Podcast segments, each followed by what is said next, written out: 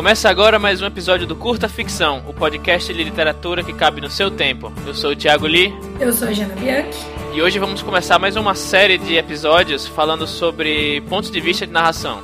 Hoje vamos falar sobre narração em primeira pessoa.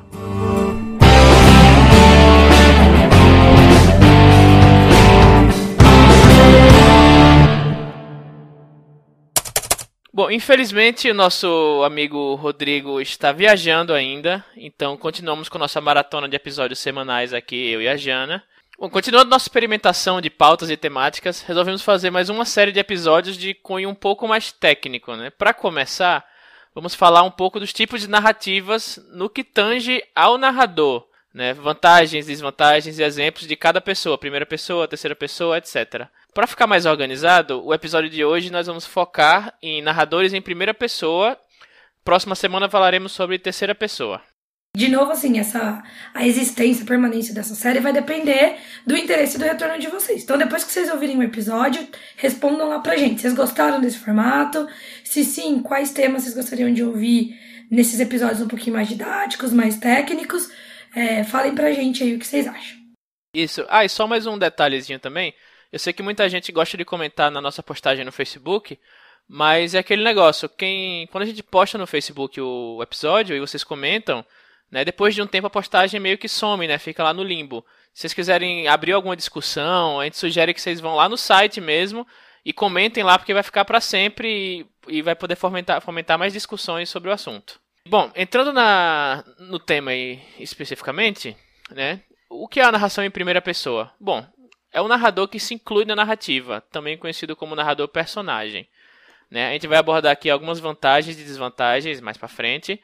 E vamos falar bem de modo simples, né? Essa narrativa que ela tende a ser mais intimista e permite uma maior aproximação do leitor com o narrador, ao mesmo tempo em que limita o acesso do leitor aos pontos de vista de outros personagens. É interessante destacar aqui nesse ponto aqui que nem sempre o narrador é o protagonista. Um exemplo bem célebre disso é o livro O Grande Gatsby, né, do é, Fitzgerald, que ele conta a história do Gatsby, obviamente, né, mas ele é narrado em primeira pessoa pelo Nick Carraway, que é o vizinho do personagem que dá título ao livro, né. Isso, eu lembrei agora também dos livros do Sherlock Holmes, que quem narra é o Watson, né? Sim, sim, sim. Nossa, ótimo exemplo. E outro exemplo também nesse estilo aí é são as desventuras em série, que o narrador é o Lemon Snicket, que ele é um personagem, mas ele é bem distinto, assim, ele quebra a quarta parede e tal, tem uma, uma, coisa bem... Bem, dá pra ver como usar o, narrador em primeira pessoa, dá pra fazer uma experimentação bem legal. E os livros de desventuras em série são conhecidos por essa narração bem distinta, sabe? Eu acho que é, é bem legal essa, essa experimentação. É uma primeira pessoa que quase lembra uma terceira pessoa, porque a gente tá sempre distante do Lemon Snicket, né? Só de vez em quando que ele faz algum comentário em primeira pessoa, assim, nossa, é verdade, tipo, é ele que tá narrando. É super interessante mesmo. Bom, então começando com as vantagens de se utilizar um narrador em primeira pessoa, né? É, bom, como eu comentei aqui, né, uma das principais vantagens é a aproximação do leitor com o narrador, né? Afinal de contas, o leitor ele tá vendo o mundo pelos olhos e com a cabeça do personagem, né? Como se tivesse uma câmerazinha assim nos olhos dele. Então fica bem mais fácil você entender, ter empatia pelo personagem que está narrando. E a empatia é uma das coisas mais importantes de uma história, né? Em especial se o narrador for o protagonista. Né? E por conta dessa facilidade da associação, né, que é um cuidado que a gente precisa ter na hora de escrever personagens né, em primeira pessoa, principalmente, né, você tem que deixar claro qual é a linha entre o que o personagem pensa e o que você, como escritor, quer perpetuar como mensagem. É, sim, não quer dizer que é proibido, mas se você está escrevendo um livro sob o ponto de vista de uma pessoa racista, machista ou o que quer que seja, né, você tem que lembrar que são grandes as chances de você acabar perpetuando aquela mensagem como correta, porque afinal de contas, independente se o seu personagem é moral, imoral ou não, a gente quer que o leitor entenda aquele personagem. Um exemplo assim que me vem à cabeça agora é o Dias Perfeitos do Rafael Montes, em que o personagem é um psicopata, né? Não é, não acontece isso, ele não perpetua uma mensagem negativa nem nada, mas você tem que tomar cuidado, porque, né, a gente nunca sabe quem vai ler o livro e que tipo de, de mensagem ela vai tirar daquilo. Um exemplo clássico também é o próprio Lolita, né, do Nabokov, que Sim. a ideia dele era mostrar essa, essa pessoa né, horrível pelo ponto de vista dela e a gente sentir o, o asco né, de como essa pessoa pensa. Só que muita gente interpretou como, não, é, tá certo, esse cara é... é romantizou, né? É, romantizou, romantizou, tal, enfim. São coisas que você tem que levar em consideração. E, e uma coisa que eu também percebi aqui agora que a gente meio que. A gente falou, tá falando de vantagem, mas acaba que pode ser até uma desvantagem mesmo. Sim, isso, né? nesse caso é. Nesse caso é. é. Eu acho que é, é uma tensão, vai, vamos dizer. Isso, é, uma tensão. Tipo, é uma vantagem você ter essa intimidade, mas toma cuidado com esse tipo de coisa. É, efeito colateral, vai. Isso. É legal. Outra vantagem do, primeira, do narrador em primeira pessoa é que você pode trabalhar com um narrador não confiável. Na verdade, de novo aqui, isso pode ser uma vantagem uma desvantagem, mas eu acho que se bem feita é mais uma vantagem, né? Porque quando o seu narrador também é um personagem, o leitor fica meio que refém desse personagem para saber os acontecimentos da história. Então, assim, com base nas crenças e na própria personalidade do personagem que está narrando, os acontecimentos vão ser naturalmente narrados e descritos com algum tipo de viés, seja esse viés intencional ou não. Né? Então, assim, inclusive o narrador ele pode escolher eliminar uh, aspectos da história totalmente, ou então implantar acontecimentos falsos, né? Então a gente fica, o leitor fica refém disso. Isso é interessante porque você pode fazer várias coisas legais com isso, né? Sim, principalmente reviravolta, né? Tipo, que é o famoso plot twist você pode introduzir reviravoltas usando essa ferramenta, né, da, do narrador não confiável, né? Por exemplo, o protagonista pode te fazer, te levar a pensar uma coisa, uma versão da história e de repente essa versão não ser a verdade, né? Seja através de um, um coadjuvante que te apresentar outra versão, através de diálogos, ou o narrador inclusive pode mudar de ideia e contar a verdade, ou mentir, enfim, você pode fazer esse, esse jogo de palavras, jogo de ideias com o narrador em primeira pessoa, né? Depois de já ter contado uma certa versão, enfim, contanto que você não confunda seu leitor, acho que isso é extremamente válido. Né, e é bem interessante de fazer o leitor refletir e julgar a história enquanto ele está lendo. É, até naquelas histórias de crime, né? Que ninguém sabe quem é o, o verdadeiro criminoso. Num caso desse, às vezes é, pode ser o próprio protagonista, se for bem né, utilizada essa narrativa, por exemplo. Bom, então agora falando das desvantagens da primeira pessoa. A mais óbvia, né, que é a que a gente até mencionou lá no começo, é que você, obviamente, limita o ponto de vista. Então, quando você escreve em primeira pessoa, você só tem acesso ao ponto de vista do personagem narrador.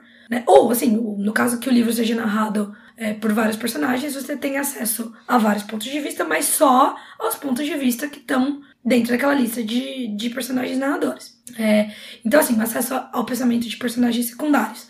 Ou o acesso ou a visibilidade de cenas que estão se passando fora do núcleo, fora dos olhos ali daqueles personagens, é totalmente limitada. A gente não pode narrar alguma coisa que o meu personagem não tá vendo. E aí, dependendo da história, se a informação, essa informação que se passa longe do, do núcleo do protagonista e tal, for extremamente necessária, você vai precisar necessariamente usar alguns recursos diferentes, que a gente vai mencionar mais ao longo do episódio, ou então você vai ter que passar essa informação, por exemplo, ao longo de é, diálogos com outros personagens que estiveram naquela circunstância. Bom, mas assim, sempre é uma maneira de contornar esse tipo de coisa, né? Você, não existem regras fixas para narração. Né? Por exemplo, o Harry Potter, ele não é escrito em primeira pessoa, né? Mas ele fica bastante limitado no ponto de vista do, do Harry, a Hermione e o, e o Ron, né? Por exemplo.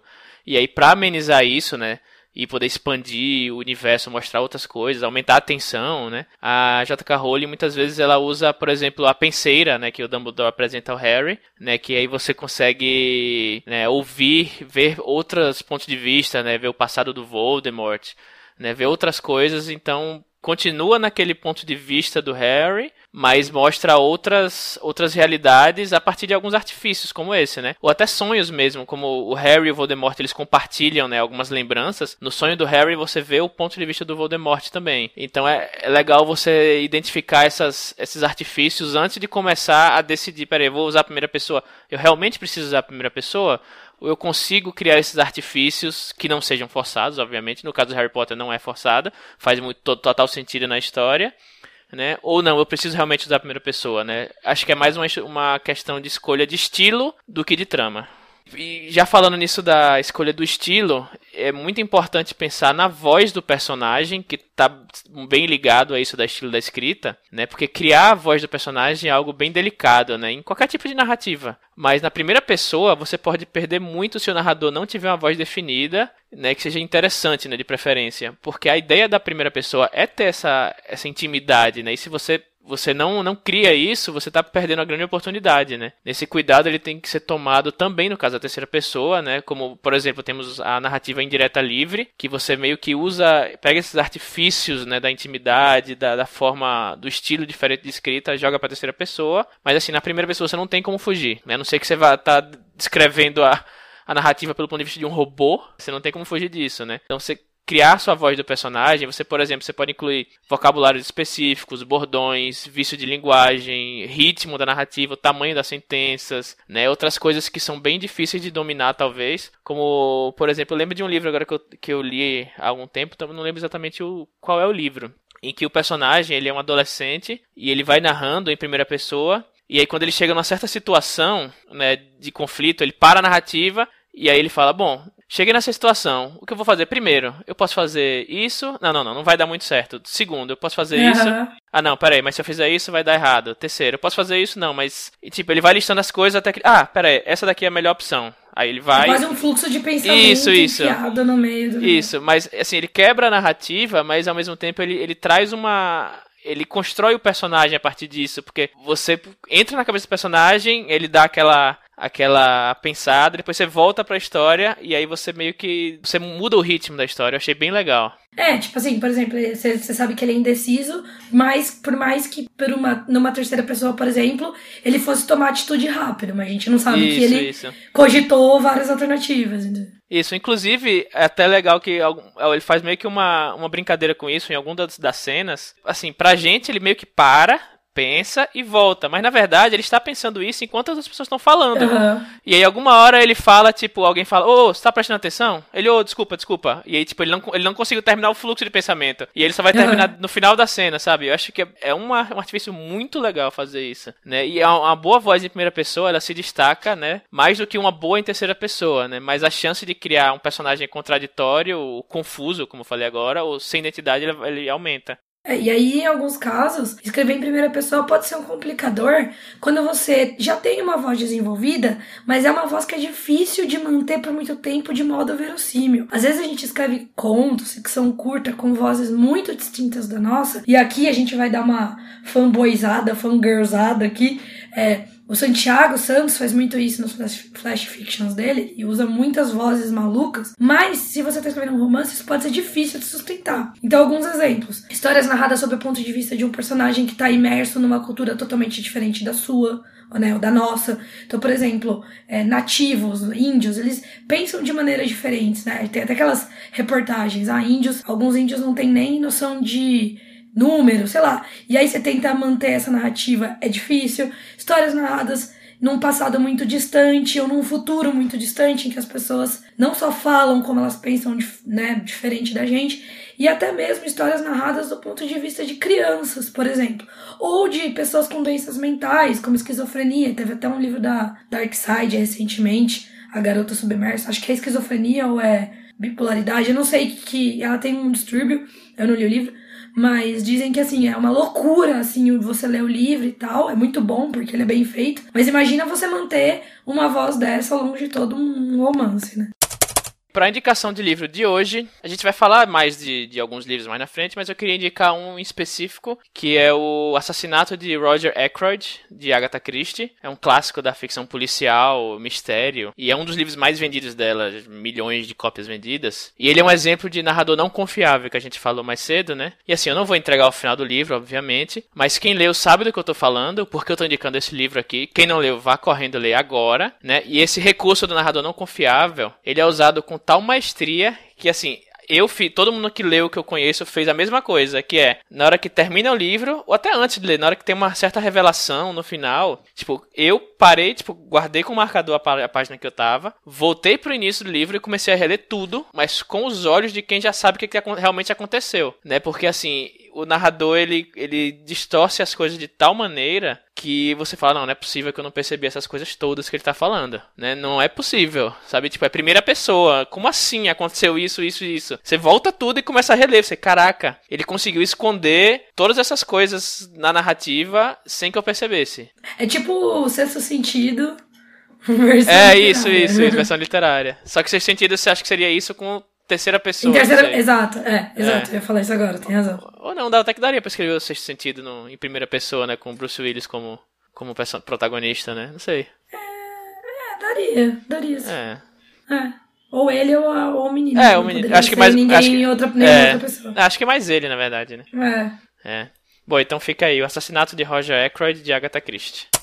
Bom, e agora vamos entrar nos exemplos de livros que usam primeira pessoa de alguma forma legal que a gente gostou e gostaria de compartilhar. O primeiro deles é um livro bastante conhecido, que é Os Jogos Vorazes, né, de Suzanne Collins. E ele é um livro que o ponto de vista dele é bem marcado e sempre mencionado porque, além de ser em primeira pessoa, né, Os Jogos Vorazes ele é narrado no presente e que é um estilo de narrativa que não é tão comum para narrativas longas, principalmente, né? E é um pouco incômodo até no começo, né? Porque ler no, no presente ele acaba cansando, mas o efeito dessa escolha do livro é que a, você se associa bastante com a Katniss, né? Porque é como se você estivesse vivendo as coisas junto com ela, ouvindo em tempo real os pensamentos e as opiniões dela sobre o que está acontecendo. Então acaba que o que é meio incômodo acaba servindo para um, um lado bom da história. E ao contrário de alguns outros exemplos que a gente vai dar a seguir, a Katniss é uma narradora relativamente confiável. Claro que sempre tem um viés da opinião do personagem dentro da narrativa, é óbvio, como quando você conversa com qualquer pessoa. Então, por exemplo, a gente vê a todo instante o desprezo da Katniss pelo povo da capital, né? Mas ao mesmo tempo, ela tem uma personalidade que nos leva a crer que o que ela tá contando é verdade, né? Então, tem muito isso, do, do narrador confiável ou não confiável, tem muito a ver com a personalidade do narrador. Então, assim, eu não desconfio da Katniss, eu não acho que ela é uma maluca que tá querendo sabotar a capital e, na verdade, a capital é boazinha. Eu entendo que, de fato, o que ela tá narrando é que a capital é ruim mesmo, entendeu? Então, nesse ponto, a narrativa no presente também ajuda um pouco, porque como você tá dentro da cabeça dela e as coisas acontecendo ao vivo lá e a cores, você acha que, tipo, é difícil a personagem tá enganando o leitor, né? Aí, um outro exemplo é a série Operação Cavalo de Troia, do Rota Rota Benítez. Ele é. Benítez. Benítez. é. Eu escolhi falar desse livro porque, porque ele traz um aspecto muito interessante na primeira pessoa, que é a possibilidade de simular, ou garantir, né, depende do autor, que a narração daquele livro é real. Então, no caso, o Benítez de fato insiste que os livros dele são reproduções de dossiês que ele, autor, recebeu de um major americano, que, né, por sua vez, garante ter participado de uma missão secreta do governo americano, em que os oficiais do governo voltavam no tempo para interagir com Jesus. Sim, ele, Jesus. Né? O autor ele não é muito levado a sério, porque ele escreve sobre OVNIs, sobre outras coisas meio malucas. Ele tem um monte de. Ele é bem famosão, assim. Tem aquele OVNI de Belém, é, um monte de, de livros que ele escreveu. Mas, ao mesmo tempo, todo mundo fica muito com pulga atrás da orelha é, em relação a essa série, porque a série inteira traz muitos detalhes técnicos e históricos que dão alta verossimilhança ao livro. Então, é, são coisas que, tipo, por exemplo, no livro ele menciona que Jesus foi crucificado pelo pulso, que é uma coisa que o, é, a cultura é, não é a cultura, né, mas a, a, o senso, o que a gente sabe, assim, que a gente propaga, é aquela imagem de Jesus com as chagas na, na mão, né? Hum. Mas aí, se você for estudar lá, o pessoal que manja de física e também de história fala que não. As pessoas, elas eram crucificadas pelo, pelos pulsos, porque daí segurava, senão a mão, né, tipo, meio que rasgava e a pessoa não ficava pendurada. Então tem coisas, várias coisas que ele narra, tanto históricas quanto técnicas, em relação ao, a máquina do tempo lá e alguns procedimentos do governo que fizeram as pessoas ficarem meio tipo, tanã, quando o livro saiu, assim. E isso é legal porque é em primeira pessoa, na visão do Major, esse Major, que usa um nome fictício, né, porque o Benítez diz que ele não quer aparecer. Então, isso é uma coisa legal uh, do, da primeira pessoa, dar essa possibilidade, né. É, esse recurso nem é tão comum assim na literatura, né? É, parece algo tipo Bruxa de Blair, Atividade uhum. Paranormal, né? Que é meio que, tipo, abre aspas, um pseudo-documentário, né? Exatamente. Que você tem, tipo, a câmera na sua mão, né? É, é meio que um paralelo com a narrativa em primeira pessoa na literatura, né? Uhum. Bom, o próximo livro que eu vou falar, o nosso co-host Rodrigo vai ficar puto da vida por estarmos mencionando ele, mas é O Nome do Vento. Perdeu a treta, vai ficar bravo. Perdeu a treta, vai ficar bravo. É O Nome do Vento, do Patrick Rothfuss. E o livro, ele é narrado meio com uma mistura, né? Um, misto de pessoas de narração, né? Com uma história dentro da outra, né? A história externa é narrada em terceira pessoa, né? Quando o protagonista Kof ele já tá mais velho e tal, e ele tá contando a história da vida dele. E quando ele começa a contar essa história para o cronista, a narrativa, a narrativa pula para a primeira pessoa. E é um uso bem interessante da primeira pessoa, porque ele, ele mantém essa ideia intimista, né? De pessoas conversando e tal e contando uma história para alguém. É, e esse livro traz um belo exemplo de um narrador não confiável. É, assim, a série não acabou ainda, então obviamente a gente não sabe o desfecho. Mas a gente sabe desde o começo que o Kvot não tá muito afim de contar a história dele. A gente sabe também que alguma coisa grave aconteceu na vida dele, alguma coisa que mudou a vida dele da água pro vinho. E a gente também sabe que ele é um personagem que tem lábia, que tem toda uma malemolência, um jeitinho lá. Então, assim, a grande chance de que parte das coisas que ele tá narrando, que não tem mais ninguém ali junto com eles, né? Tipo, tá ele, o cronista e o Bast. Só ele viveu aquelas coisas. Então, a gente sabe que tem uma grande chance de que as coisas que ele narra sejam interpretações dele sobre aqueles acontecimentos. E isso, essa possibilidade do quote estar tá mentindo ou tá é, modificando a história ainda pode ser até o final da, da série usada para criar reviravoltas, né? Então é um exemplo bom de um narrador não confiável, que no caso do, do Nome do Vento só deixa tudo mais especial assim da, da série inteira, né? Porque a gente quer logo saber o final, que alguma coisa aconteceu e não dá para saber quem tá falando a verdade ali, se ele tá falando a verdade, né? Uhum. E outro exemplo falando aqui de um livro nacional, é o livro Honey e o Sino da Divisão, do Jin Anotsu. Ele é um ótimo exemplo de livro escrito em primeira pessoa, com a voz de um, de, do protagonista já bem desenvolvida e criada. Então, assim, é um livro juvenil, com uma narradora que é uma jovem, no caso a própria Rani, que é muito convincente e tem muita personalidade. Convincente no sentido de, não de ficar querendo convencer os outros, mas convincente no sentido de que é uma pessoa de verdade, entendeu? De tridimensional. Então, ela é aquele tipo de personagem que gera aquela sensação de eu sei exatamente o que essa personagem falaria, ou se tiver uma fala, uma narrativa não endereçada para ninguém, eu vou saber reconhecer que é dela, sabe? Que é quando você sabe que é tem, nossa, a personagem tem uma voz, tal, e ainda ele tem usa várias uh, vários artifícios de diagramação para mostrar coisas que a Rani escreveu, comentários notas dela no caderno e tal. Então a gente se sente o tempo todo, de fato, ouvindo a história de alguém ou lendo os relatos de uma, de uma menina, entendeu? É muito legal. É, e o interessante é que nesse caso, ela é a personagem que está sendo introduzida ao mundo mágico. Então a gente vê as descobertas sob a visão dela, com os conhecimentos que ela tem de mundo, né? Que são os mesmos que o nosso. A não ser que alguém aí saiba detalhe dos xamãs, xamãs urbanos, né? Acho que não.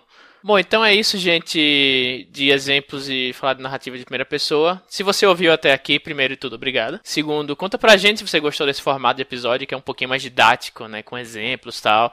Acho que tem menos conversa nossa e mais explicação, né? Se você tem alguma sugestão de aspecto, aspecto técnico para ser comentado, alguma dúvida sobre narrativa em primeira pessoa. A gente também não falou a exaustão do tema, né? Porque os dados básicos você consegue encontrar até na Wikipedia, qualquer site desse aí você ver exemplos, mas a gente queria falar um pouquinho mais sobre quando usar, quando não usar e por que sim ou não, né? Se tiver alguma dúvida, comentários, sugestões e críticas são sempre bem-vindos. Comentem no, no feed do podcast, lá no site, como eu falei no início do episódio. Né? Procure nossa página, o podcast Curta Ficção no Facebook, arroba Curta Ficção no Twitter, ou manda um e-mail pra gente, curtaficção.gmail.com. E falando só do meu jabá aqui, eu vou colocar os links aqui no post. Meu livro Requiem para a Liberdade de graça lá no Wattpad, um capítulo por semana. Né, o meu livro novo Guerras Cthulhu tá na Amazon também, para quem gosta de Lovecraft. E para quem quiser revisão, preparação de texto, copydesk ou leitura crítica também, meu link vai estar tá aí no post. Os meus jabás continuam os mesmos, Lobo de Rua, Sombras, que tá sempre entrando e saindo em promoção, mas nunca tá ali muito mais do que 3 reais, 3 e pouco. Também os links vão estar aqui. E seguindo a minha linha de jabás terceirizados, Jabá do Amor, é, a gente resolveu aqui, não sei se vocês perceberam, mas a gente resolveu mencionar nos episódios, sempre que possível, algum outro produtor de conteúdo que a gente curte na área de escrita. Então hoje eu queria falar de um canal que eu gosto bastante de seguir e que foi com base nos vídeos desse canal que são um pouquinho mais didáticos, assim, mais técnicos, que a gente resolveu fazer essa série de, de episódios, que é o canal do YouTube da Vlange, que chama-se Fixomos, com cedilha. A gente vai deixar certinho aqui o link. É, é super legal, entrem lá. Ela tem um. Ela tá postando com relativa frequência e ela tem um, um backlog assim de, de vídeos sobre vários temas. É muito legal. Tem coisa técnica de escrita. para quem gosta de Watchpad, tem coisa de Watchpad lá, como fazer capa, sei lá, tem um monte de coisa no canal. Procurem lá que é bem legal. Isso, bem bacana lá. Procurem mesmo. E ficamos por aqui, obrigado aí pelo, pela audiência e até a próxima semana com a continuação desse episódio falando de narração em terceira pessoa. Como o Rodrigo não está aqui hoje, pode deixar que eu faço. Tchau, gente! Tchau! Ele vai ficar puto da vida quando ouvir esse episódio. Com certeza. tchau! Tchau. Bom, Comigo, é isso. Igual ele. Valeu, até a próxima. Até, tchau, tchau.